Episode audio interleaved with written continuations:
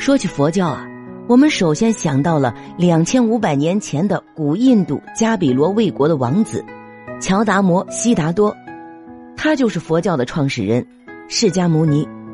但是啊，我们要在这里说的是，佛教不应该属于印度创立的，应该说是古印度，或者说今天的尼泊尔。佛是觉醒者的意思，佛教注重心灵与道德的觉悟。释迦牟尼在创立佛教的时候是吃肉的，吃的是三净肉，眼不见杀，耳不闻杀，不为己杀，这样的肉是可以吃的。在释迦牟尼死后数百年，佛教传遍了古印度，但是这时候啊，佛教的内部发生了分歧，一部分古印度比丘沿着丝绸之路将佛教传入中国。而另一部分比丘则在古印度往南，沿水路在中国南方，大约是广州之地登陆中国。这一支叫南传佛教。不管是南传佛教还是北传佛教，他们都是吃肉的。那么和尚不吃肉是从什么时候开始的呢？南北朝时期，因为南梁的建立者梁武帝萧衍。我们前面讲了，梁武帝可以说是一位很有大作为的皇帝。可是晚年的他迷恋上了佛教，他说：“道有九十六种，唯佛一道是正道，其余九十五种啊，皆是外道。”南朝时期，全国寺院有三千余所，他早晚都要去寺庙礼拜。不仅如此，他刻苦钻研经书，终于得到在《梵经·大盘涅盘经》之中得到了明悟：不得食一切众生肉，食肉得无量罪。就是这一句话，让梁武帝萧衍写了一篇断酒肉的长篇大文，并且下令啊，要求全国效仿，以后和尚不吃肉，祭祀宗庙不准再用猪、牛、羊作为三牲祭品，要用蔬菜代替。这个命令下达以后，和尚大臣纷纷反对，但反对无效。不过梁武帝还是想了个办法。用面捏成牛羊的形状祭祀祖宗，嗨，这是信佛信的脑袋被驴踢了吗？你要是不信，干嘛要祭祀？你祭祀还弄个假的糊弄祖宗，你说你连祖宗都骗啊？你不亡国谁亡国啊？后来啊，梁武帝萧衍的佛法越来越精深，他干脆啊不理朝政出家了。但国不可一日无君呢，在诸位大臣苦口婆心的劝导下。梁武帝萧衍终于不情愿的回来做皇帝，可是身在朝野心在佛门，没过多久啊，梁武帝又一次偷偷的跑到寺庙做和尚，这一次是舍身出家，直接剃了一个光头，不回皇宫，不做皇帝，朝政没人打理，这可急坏了当朝的大臣。后来大臣们出钱百万两白银赎回了皇帝，可是萧衍一看钱少，愣是不回，大臣无奈。凑了一个亿，请求赎回皇帝菩萨。虽然萧衍不想还俗，但是架不住寺庙里和尚的劝解，萧衍终于被一帮和尚送回家。回家后的萧衍仍旧一心向佛，无心当皇帝。接下来啊，第二次、第三次、第四次，每一次都是大臣们凑钱赎回来，总计赎金大约四个亿左右。得，看来菩萨在他眼里啊。可不是一般的贪财，咱们再说啊，梁武帝自己戒色，也要求和尚戒色，但和尚到底能不能娶老婆？佛教自从古印度释迦牟尼创立后，慢慢发展成八个主要宗派，其中有三支是允许僧人结婚生子、喝酒吃肉的，迄今依然如此。一支是密宗，一支是禅宗，一支是净土宗。密宗啊。藏传佛教中便有这么一支，他们讲究男女双修。试想，不娶妻不近女色，你怎么修？禅宗讲究静坐，修心见性。信教者可以选择在家修行，有妻室才叫家。在家修行者现在通称为居士。净土宗信奉《阿弥陀经》，该宗教义大概在三世纪时传入中国，同样允许僧人结婚。且无需过寺院生活，虽然有这样那样的清规戒律，和尚也是人呐。和尚娶妻拒绝打光棍在历朝历代都没有绝免，有的朝代甚至很普遍。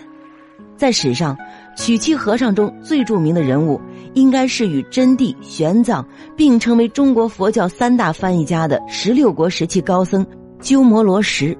鸠摩罗什便曾娶妻生子，这是中国佛教界著名的破戒事件，为不少近女色的出家人津津乐道。鸠摩罗什原籍天竺，也就是现在的印度，生于西域的龟兹国，也就是现在新疆库车县境内。幼年出家，是为得道高僧。鸠摩罗什破戒开始是在不得已的情况下发生的。前秦将领吕光在攻下龟兹后，便安排国王之女来调戏他，逼他与此女睡觉。当时啊，鸠摩罗什虽然年纪很轻，但不为所动。吕光便将他灌醉，与国王之女一起关到一间密室里。遂亏七劫，鸠摩罗什破戒还不止这一次。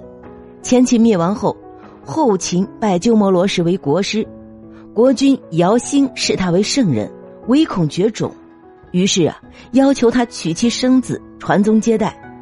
一代宗师都如此，小和尚便更不在乎规矩了。在南北朝时期啊。和尚结婚成风，且不乏和尚与尼姑结婚成家的事例。此时啊，和尚的老婆也有专门的称呼“凡嫂”，小和尚则竟称之为“师娘”。但是在后来，出家人不能结婚还是成为一个普遍的社会态度。到了唐代，法律上虽然没有禁止和尚结婚的条款，但是在实际执行中是不允许和尚娶妻的。如果娶妻被发现了，和尚是要被罚去做苦役的。中国历史最早从法律层面禁止和尚娶妻的，出现在宋朝。宋太祖赵匡胤规定，道士与和尚都不许结婚。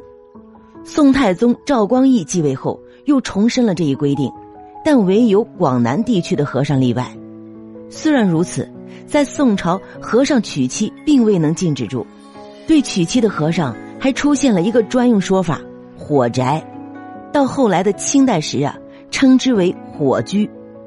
接下来的元朝并没有继承这一法规，在元代，和尚是允许结婚生子的，如道觉南宋皇陵的杨莲真家便有儿子。当年藏传佛教当道，和尚娶妻的比比皆是。一直到了泰定年间，因为出现了异常的天灾，朝臣认为是和尚娶老婆亵渎了天神。元朝遂附身旧法禁之，实际上仍是一纸空文。